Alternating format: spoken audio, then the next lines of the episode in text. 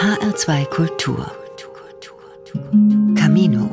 Religionen auf dem Weg.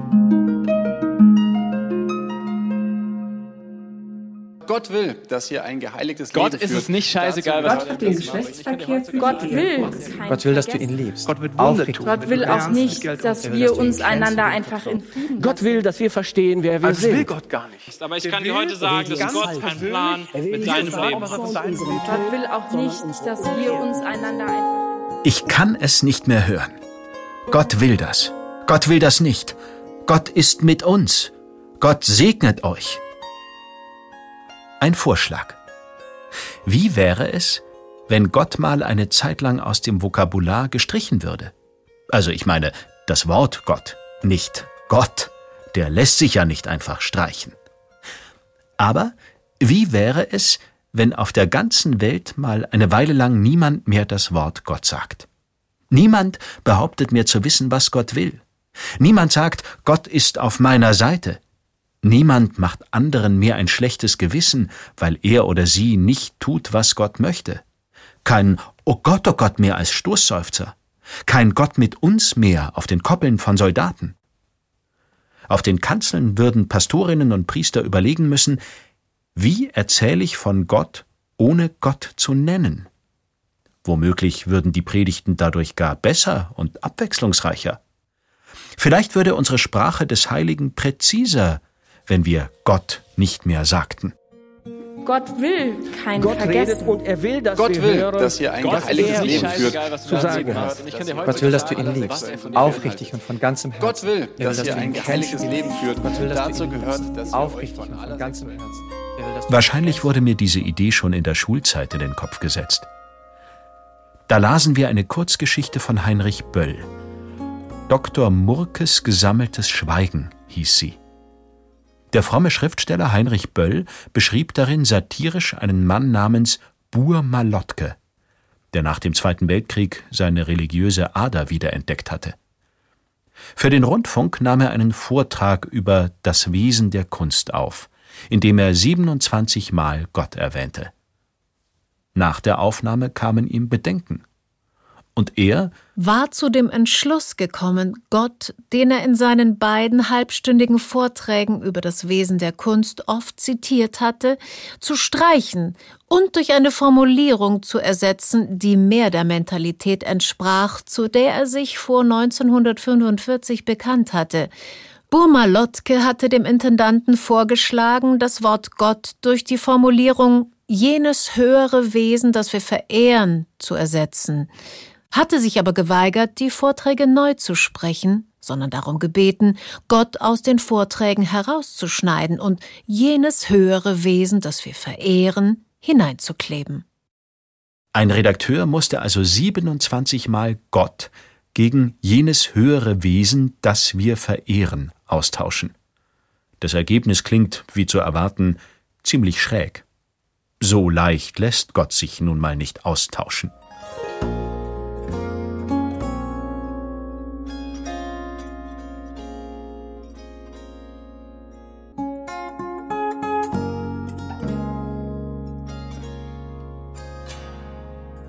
Meine erste Erfahrung mit der Idee, das Wort Gott zu streichen, liegt also schon einige Jahrzehnte zurück. Wie wäre das heute? Ich mache mich auf den Weg, besuche fünf Menschen, die auch schon einmal darüber nachgedacht haben. Fünf Menschen, denen Gott zu wichtig ist, als dass sie ihn zu einer Phrase verkommen lassen wollen.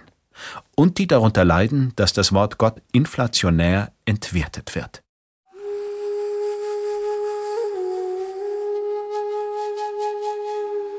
Schluss mit Gott? Tama Nord, Schriftstellerin im Wendland. Ein kleines Dorf am Rande des Wendlands. Hier lebt Tamar Nord. Die Filmemacherin hat vor einem Jahr ihren ersten Roman geschrieben. Die Ewigkeit ist ein guter Ort, heißt er, und handelt von der Sinnsuche einer jungen Pastorin. Elke, so ihr Name, macht plötzlich und unerwartet eine irre Erfahrung. Sie kann auf einmal nichts mehr aussprechen, was mit Gott zu tun hat. Ich versuchte die Dauerbrenner meiner Jugend aus dem Konfirmandenunterricht. Von guten Mächten wunderbar geborgen. Nichts. Danke für diesen guten Morgen. Funkstille. Ich probierte Tessé-Gesänge, die eh nur aus drei Zeilen bestehen. Über die erste Zeile kam ich nicht hinaus. Gegen Abend, nach einer soliden Darbietung von Schillers Glocke, stand endgültig fest, ich konnte fehlerfrei alle Gedichte und Lieder rezitieren, die ich seit meiner Kindheit auswendig gelernt hatte, aber sobald Gott involviert war, streikte mein Gehirn. Vielleicht ist es Gottdemenz, sagte ich. Was soll denn das sein? fragte Jan. Einfach eine Berufskrankheit, bei der man Dinge vergisst, die einem besonders wichtig sind. Gottdemenz. Das ist eine Sprachschöpfung der Schriftstellerin Tamar Nord. Ich habe, also mir persönlich hat es gefallen, ihr diesen Begriff auf den Leib zu schneiden, weil es so medizinisch klingt. Und weil es so klingt, als könnte das echt eine Krankheit sein, die man hat. Und Elke flüchtet sich ja in so eine Haltung, dass das eine Krankheit ist. Und das ist ja auch ganz praktisch, weil eine Krankheit kann man ja heilen möglicherweise. Und es wäre ja so schön, wenn es da einfach eine Pille gäbe, die sie nehmen könnte und dann wäre das alles wieder gut. Oder sie könnte in irgendeiner anderen Form therapiert werden und könnte also Hilfe von außen annehmen, um diesen inneren Zustand zu beheben. Und sie muss ja erstmal dahin kommen, überhaupt zu erkennen, dass die Gottdemenz in ihr selber ist und nur von ihr selbst auch behoben werden kann. Die Gottdemenz der Romanfigur Elke setzt bei ihr viel in Bewegung. Sie durchlebt Trauer um ihren verstorbenen Bruder, klärt ihr Verhältnis zu ihrem Freund und zu ihrem Vater und schließlich auch zu Gott. Elke bricht aus ihrer vermeintlich heilen Welt aus und macht sehr ungewöhnliche spirituelle Erfahrungen. Am Ende hält sie eine bewegende Predigt. Es scheint, als sei das Wort Ewigkeit für sie zu einem Synonym für Gott geworden. Tamar Nords Roman ist ein brennendes Plädoyer für einen gereiften Glauben. Im Gespräch mit ihr wird klar, das Verhältnis von Glaube und Sprache ist ihr wichtig. Das führt die Gottdemenz auch der Pastorin Elke vor Augen. Es ist ja so, dass es bei Elke damit beginnt, dass sie Worte vergisst, die sie immer schon in sich hatte. Sie beschreibt es selber als Worte, die Teil ihrer DNA sind.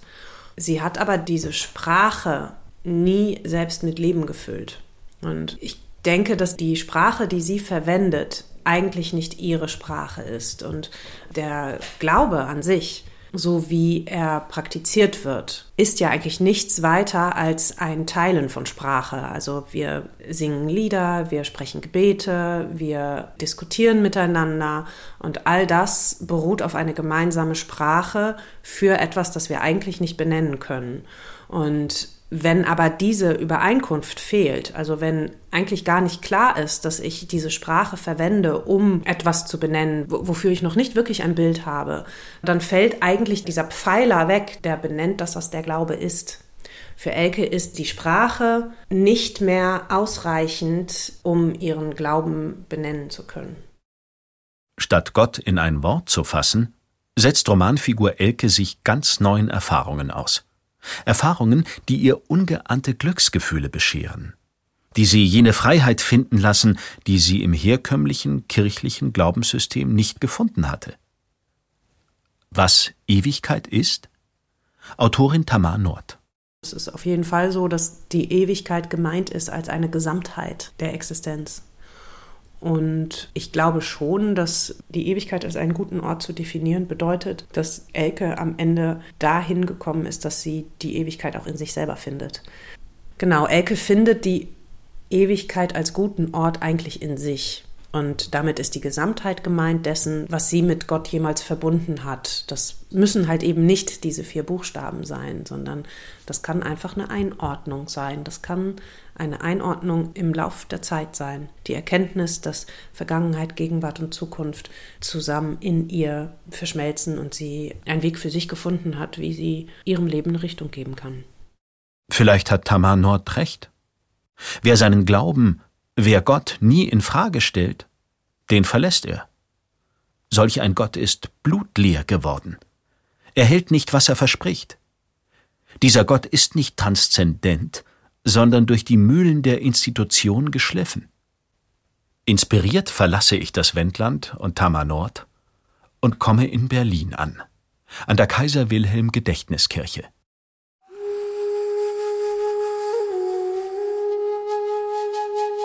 Schluss mit Gott? Katrin Ochsen, Pastorin in Berlin. Vor einigen Jahren musste Pfarrerin Ochsen viel Kritik einstecken. Da leitete sie noch das Predigtzentrum der evangelischen Kirche in Deutschland und hatte eine aufsehenerregende Idee.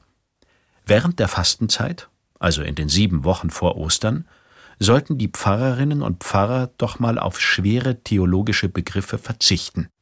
Vergebung, Erlösung, Sünde.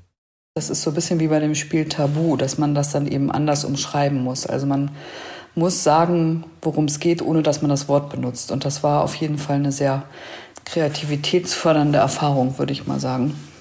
Gott stand auch auf der Liste der zu vermeidenden Worte. Auf das Wort Gott zu verzichten ist natürlich wirklich fast der schwerste Versuch. Ich fand das aber auch gut, weil das eben auch schützt davor, so Aussagen zu machen wie Gott will das und das oder Gott hat das und das mit dir vor oder so. Also, dass wir uns nicht so anmaßen, dass wir Gottes Absichten und Gottes Willen ganz genau kennen. Sieben Wochen auf Gott verzichten. Katrin Ochsens Vorschlag wirbelte die Formen auf. Sie musste sich harsche Kritik anhören. Das große Missverständnis war damals, man soll nicht mehr von Gott reden und nicht vom Kreuz. Und das war dann so ein Anlass, um den gesamten Hass auf irgendwie wie soll ich sagen, liberale, auf die EKD insgesamt. Und also das kam so aus der eher so ein bisschen frommeren Ecke oft, dass dann gesagt wurde, ja, genau, das haben wir schon immer gewusst. Die evangelische Kirche redet gar nicht mehr von Gott und will das auch gar nicht weil das da gar nicht verstanden worden ist, dass es darum geht, sehr wohl geht, darüber zu reden, aber eben anders, als man es gewohnt ist und nicht einfach mit diesen großen Worten. Und das war so die eine Seite und die andere Seite waren halt die, die das als sehr kreative Herausforderung begriffen haben und auch gesagt haben, ja, das ist ganz schön schwer. Also sowas wie Erlösung oder Vergebung sozusagen in kleine Münze umzuformulieren, das ist eine wirkliche Herausforderung. Dabei gibt es in der Bibel schon viele Begriffe, mit denen die Menschen Gott beschrieben haben. Arzt, Heiler, Vater, Mutter.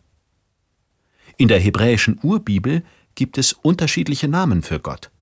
Elohim, Adonai, Elion, El Shaddai.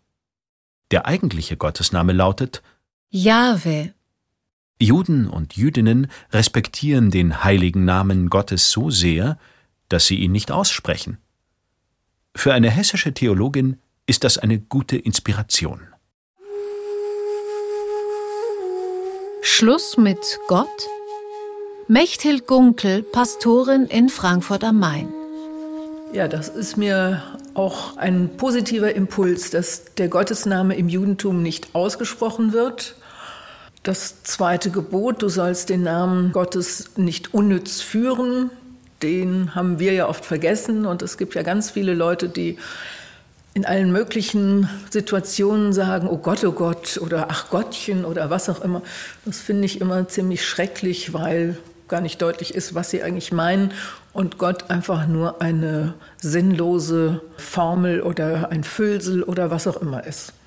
Als Pfarrerin weiß Mechthild Gunkel, geht es um Gott, sind die Vorstellungen sehr unterschiedlich. Die einen sehen in ihm einen strengen Mann mit weißem Bart, der lieber straft als lobt. Andere meinen, wenn sie Gott sagen, eine transzendente Kraft, die über und in jedem, jeder und allem ist, nicht fassbar, aber durch Meditation erfahrbar. Und Dritte haben irgendwie so einen Kuschelgott, wie so ein, ähm, so ein Handschmeichler, der für alles irgendwie da ist, wo man gerade einen Handschmeichler braucht dann kann man sich einen Handschmeichler zulegen, aber man sollte dann überlegen, ob wirklich Gott die richtige Figur, das richtige Wort, die richtige Größe gerade ist. Und was hält Pfarrerin Gunkel von der Idee, das Wort Gott mal für eine Weile aus dem Wortschatz zu streichen?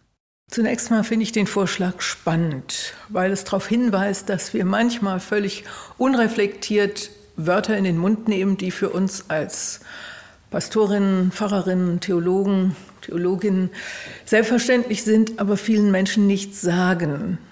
Wir müssen aber dann andere Sätze finden, die für die Menschen das aussagen, was gedacht ist mit Gott, das ganz große Problem. ähm, Erlösung, Gnade und so weiter. Das heißt, wir müssen das umwechseln in Alltagsmünzen. Das ist nicht einfach. Vor allem, wenn man gar nicht weiß, was die Menschen denken, was sie beschäftigt, was sie verstehen oder was bei ihnen mitschwingt, wenn sie ein bestimmtes Wort hören. Das ist wohl das, was Martin Luther meinte, als er sagte, man müsse dem Volk aufs Maul schauen. Pfarrerinnen und Pfarrer versuchen seitdem, diesen Rat des wortmächtigen Reformators umzusetzen. Doch 500 Jahre nach seiner Zeit wirken auch seine Sprache und seine Bibelübersetzung reformbedürftig. Wie also ist so von Gott zu reden, dass verständlich wird, worum es geht? Schluss mit Gott. Christoph Siegrist, Pfarrer in Zürich. Statt Gott redet man heute von Transzendenz in der bürgerlichen, gebildeten Ebene und in der Handwerkerebene, also äh, auf dem Bauernhof oder auf der Straße, wo gearbeitet wird, redet man noch unschärfer, weil dort versteht man Transzendenz nicht, sondern da sagt man auf Mundart, ja, weißt das, wo, wo mehr ist als alles. Also das, was mehr ist als alles oder das, was man nicht denken kann oder das, was über das geht, wo du dir vorstellen kannst, da erlebe ich beim Wortfeld Gott eine Suchbewegung, eine sprachliche Suchbewegung von Suchbildern über das zu sprechen, was man nicht auf der Hand hat, aber unter die Haut geht. Und vielleicht ist sogar diese Formulierung, Gott ist das, was nicht auf der Hand liegt, aber unter die Haut geht, eine Formulierung, bei der ich spüre, dass zum Beispiel bei Hochzeitspaaren oder in Beerdigungsritualen Menschen genau auf diese Formulierung auch reagieren. Pfarrer Christoph Siegrist hat sich intensiv mit dem Leben und den Gedanken Dietrich Bonhoeffers beschäftigt. Jenes Pfarrers, der 1943 am Widerstand gegen Adolf Hitler teilnahm und dafür mit dem Leben bezahlte. In der Gefängniszelle schrieb Bonhoeffer viele Gedanken auf über den Glauben, die bis heute Menschen inspirieren. Einer kreist um die Frage, wie man als mündiger, aufgeklärter Mensch überhaupt noch an Gott glauben kann. Es bleibe nichts anderes übrig, als eigenverantwortlich in der Welt zu leben – so als ob es Gott nicht gäbe. Etsi Deus non daretur. Gott als moralische, politische, naturwissenschaftliche Arbeitshypothese ist abgeschafft. Für den Zürcher Großmünsterpfarrer Christoph Siegrist sind das sehr bemerkenswerte Gedankengänge. Wie kann ich aus jüdisch-christlicher Tradition von Gott sprechen in einer Welt, in der das Wort Gott äh, so divers alles auslöst und triggert in alle Konnotationen und Tonalitäten, dass auch sogar das Schweigen eine Art ist, die in der Gefahr steht, missbraucht zu werden. Und diese Herausforderung, ich finde die hochspannend, theologisch, aber auch von meiner Art von Glauben her sehr brisant und wirklich sehr, sehr anregend. Auch das Schweigen von Gott kann missbraucht werden. Christoph Siegrist mahnt zur Vorsicht. Dass Gott in den Köpfen vieler Menschen nicht mehr vorhanden ist, sollte doch nicht dazu führen, ihn gar nicht mehr sprachlich zu erwähnen. Wohl hängt seine Anwesenheit nicht an vier Buchstaben, aber wenn Gott nicht mehr Gott genannt wird, vielleicht gerät dieser Gott dieser Heiler, Tröster, dieses höhere Wesen dann noch schneller aus dem Blickfeld. Der jüdische Religionsphilosoph Martin Buber hat darüber in äußerst tiefsinniger Weise nachgedacht. Gott? Es ist das beladenste aller Menschenworte. Keins ist so besudelt, so zerfetzt worden. Gerade deshalb darf ich darauf nicht verzichten. Die Geschlechter der Menschen haben die Last ihres geängstigten Lebens auf dieses Wort gewälzt und es zu Boden gedrückt. Es liegt im Staub und trägt ihre aller Last. Wo fände ich ein Wort, das ihm gliche, um das Höchste zu bezeichnen? Nähme ich den reinsten, funkelndsten Begriff aus der innersten Schatzkammer der Philosophie, ich könnte darin doch nur ein unverbindliches Gedankenbild einfangen, nicht aber die Gegenwart dessen, den ich meine, dessen, den die Geschlechter der Menschen mit ihrem ungeheuren Leben und Sterben verehrt und erniedrigt haben. Ihn meine ich, ja, ihn, den die höllengepeinigten, himmelsstürmenden Geschlechter des Menschen meinen. Wir müssen die achten, die es verpönen, weil sie sich gegen das Unrecht und den Unfug auflehnen, die sich so gern auf die Ermächtigung durch Gott berufen. Aber wir dürfen es nicht preisgeben. Wie gut lässt es sich verstehen, dass manche vorschlagen, eine Zeit über die letzten Dinge zu schweigen, damit die missbrauchten Worte erlöst werden. Aber so sind sie nicht zu erlösen.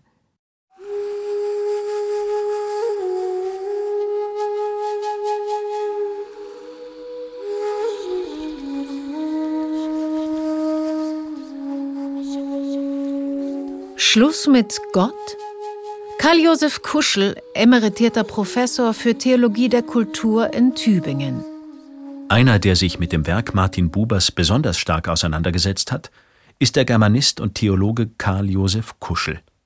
Nach seiner aktiven Professorenzeit lebt er nun in einem kleinen schwäbischen Dorf, hält viele Vorträge und schreibt Bücher. Was er davon hält, Gott für eine Weile aus dem Wortschatz zu streichen? Ja, Kommt doch mal an, wie man das durchführt. Aber die Intention teile ich natürlich. Ne? Ich meine, da komme ich natürlich sehr stark vom Buber her. Ne? Gott ist das beladenste aller Menschenworte, dieses, dieses, diese wunderbare Meditation, aber gleichzeitig auch die Kehre bei Buber. Aber welches Wort habe ich denn? Nicht? Also was, was sozusagen ja diese Leerstelle füllen könnte. Aber zeigen Sie mir, wie es geht. Die Intention teile ich, ja klar. Meine ganze Theologie ist der Versuch, eben Gott, ich nenne das Gottesleidenschaft. Ne? was ja beides bedeutet, nämlich das leidenschaftliche Fragen nach Gott und gleichzeitig das Leiden unter dem Missbrauch des Namens Gott. Ja klar, beides gehört immer wieder zusammen. Karl Josef Kuschel ist der kundigste deutsche Gelehrte in Sachen Literatur und Glaube. Ein Wort von Kurt Marti habe ich mir zum Leitwort meiner Arbeit gemacht. Er sagt, vielleicht hält Gott sich einige Dichter, damit das Reden von ihm jene heilige Unverfügbarkeit bewahre, die den Theologen und Kirchennennern, Kirchenleuten abhandengekommen ist. Ne? Die heilige Unverfügbarkeit. Ja, also insofern teile ich dieses Anliegen, das Wort Gott auch zu schützen. Aber andererseits darf das natürlich nicht zur Gottvergessenheit führen. Ne? Das ist natürlich die Schattenseite. Zur Gottesverdunklung, Vergleichgültigung. Heute ist ja eher das Problem der Vergleichgültigung. Ne? Eben sagt man, was überflüssig das Wort Gott. Bedeutet mir nichts mehr. Ne? Und so. Gehört also mehr Poesie auf die Kanzeln? Wäre die kunstvolle sprachliche Umschreibung von dem, was Gott ist und macht, die Lösung? Würden so mehr Menschen etwas verstehen von jener himmlischen Macht, die Fromme und Theologen Gott nennen? Wenn man das richtig macht, also wieder als Provokation, dann dachte ich, verzichte darauf, eben um der Unverfügbarkeit Gottes, der Unsagbarkeit. Er soll der Unsagbare bleiben, nicht? obwohl wir die Evangelien ja haben, etc. Nicht? Diese Dialektik muss ja jede christliche Theologie aushalten. Er ist der Unsagbare, Unnennbare und ständig wird von ihm geredet. Ne? Und so. Diese Balance zu halten, ist nicht einfach. Aber wenn jemand das mal zeigt und zeigen kann, wie das geht, wo, vor allem in welchem Kontext, als Pfarrer, Pfarrerin oder, oder, oder wo immer, dann wäre ich dann interessiert, ja klar. In einer Zeit, in der so ziemlich alles Herkömmliche auf dem Prüfstand steht, ist es gut, dass Pfarrerinnen und Pfarrer sich auf den Weg machen und darüber nachdenken, wie kann ich heute verständlich über Gott sprechen? Es ist schmerzlich, dass Gott oft zur Worthülse verkommt. Die Sprache von Gott berührt viele Menschen nicht mehr. Dass die Sonntagsgottesdienste immer leerer werden, ist ein Zeichen auch dafür. Auf das Wort Gott eine Weile zu verzichten, ist also ein hoffnungmachendes Experiment. Entlastet von dem riesigen Anspruch, könnten Menschen sich wieder selbst Gedanken machen darüber, wie sie dazu stehen, dass es da etwas geben könnte, was all unsere menschlichen Vorstellungen übertrifft, was unter die Haut geht und seit Jahrtausenden Menschen erfahren lässt, es tröstet und heilt.